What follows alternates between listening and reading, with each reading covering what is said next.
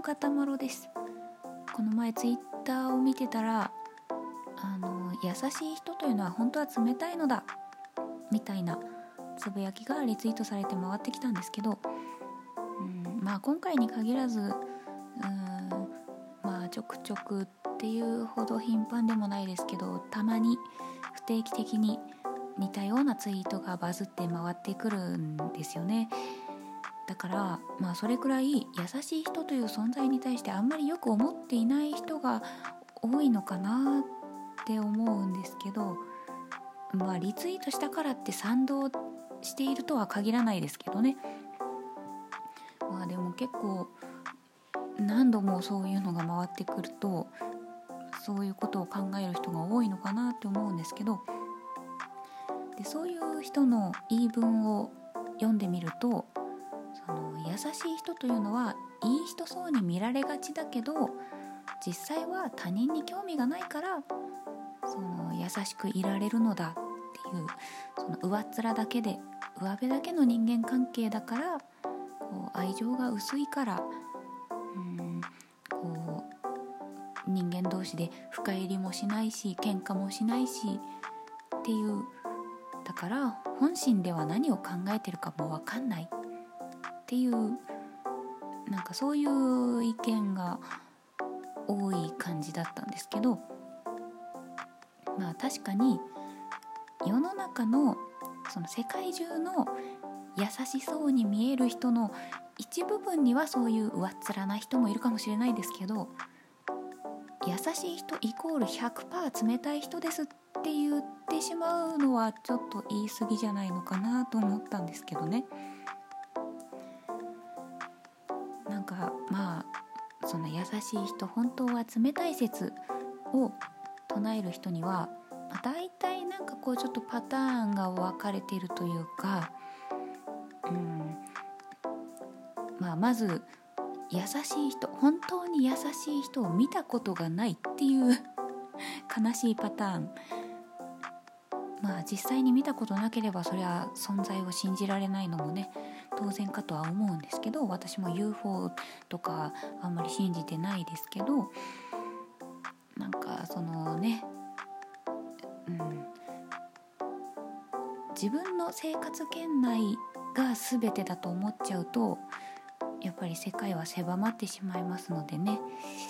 うん、あの世界は思ってるよりずっと広いよ。いろんな人がいるんだよっていうことだけ言っておきます。とはそうじゃない場合は優しい人っ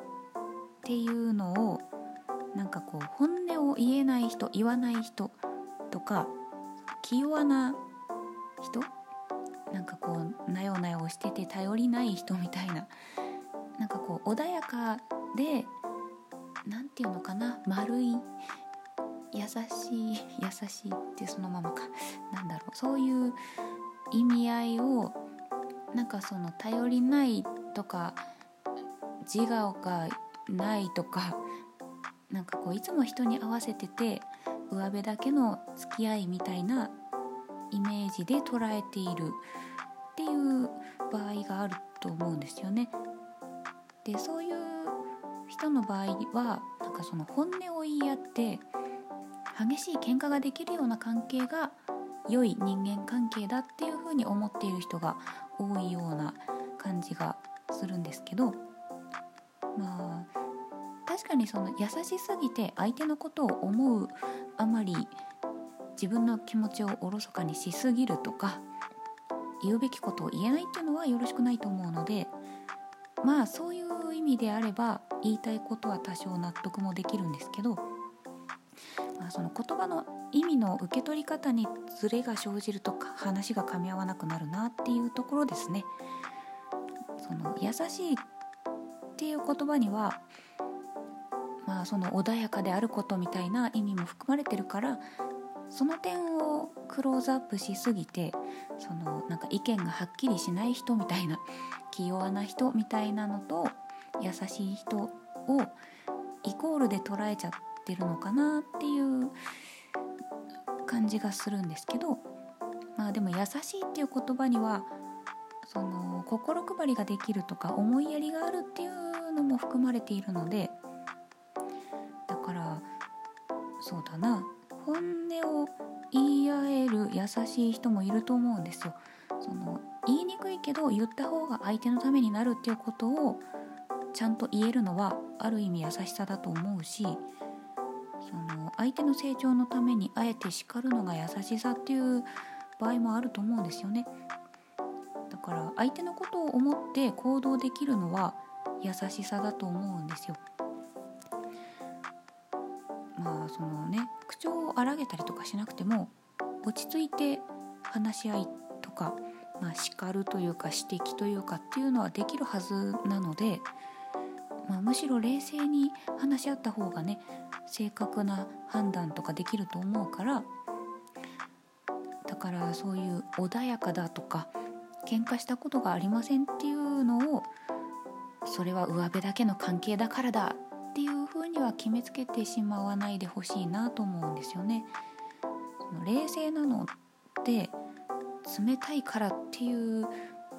わけではあの必ずしもそういうわけじゃなくて自制心があって自分の感情をコントロールできて、まあ、相手のために心配りとかができてっていうその空気を悪くしないようにしようっていうのも優しさだと思うし、まあ、そういう心配りができているかどうかっていうところが優しいかどうかだと思うんですよね。だからまあその、まあ、穏やかっていう意味合いもあるから間違いではないんですけどその優しい人って言った時の言葉の捉え方にズレが生じないようにしないと、まあ、話が混乱しちゃうのかなっていうところが、まあ、気になったんですよね。でまあそれでもない場合、まあ、3つ目のパターンとしてこれが一番多いんじゃないかなって思うんですけど優しくない自分を正当化したい人っていうパターン、まあ、優しい人っ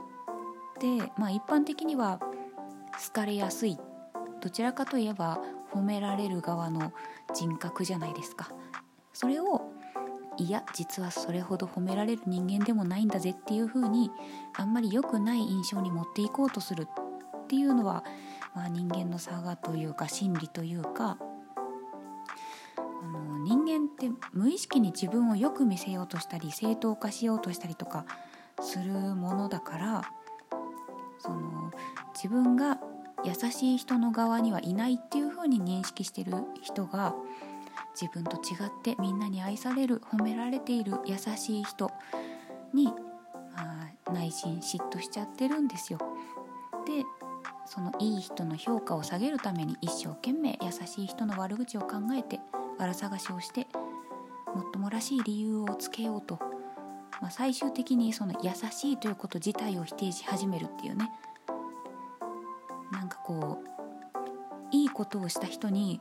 いい人ぶりやがってとか偽善だみたいなことを言う人がいるじゃないですか、まあ、そういうのと似てる感じですよね。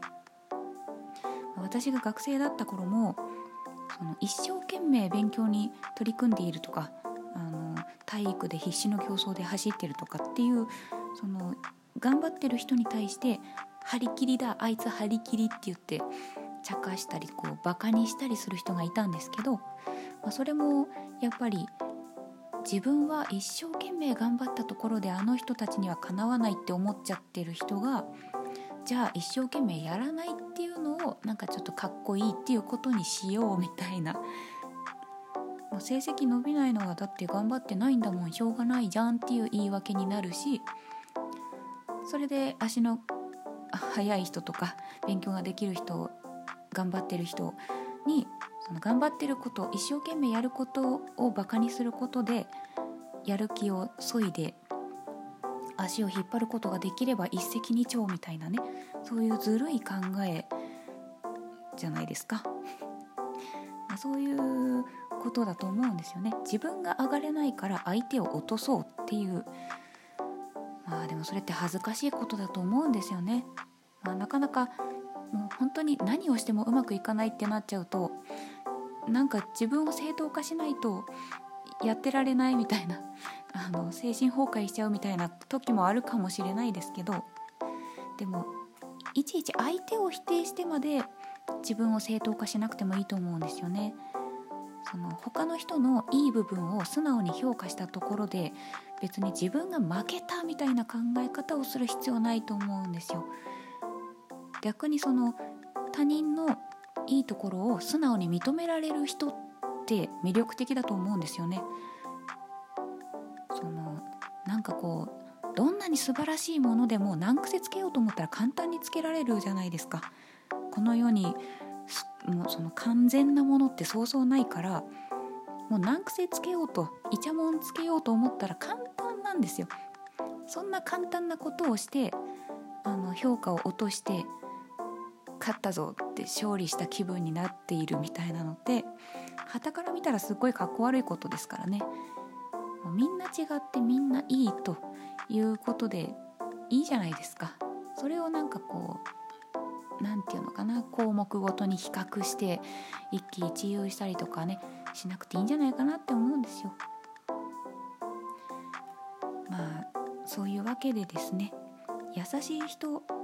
の存在をあんまりよく言わない人もいますけど優しい人っていうのは必ずしも冷たい人っていうわけでも全然なくて、まあ、むしろ素晴らしい人格だと思うんですよ心配りができてらしい人格だと思いますので、まあ、そういうバカにする人たちとかに負けないで優しい人になれるように私は努力していきたいと思います。はいガタマロでした。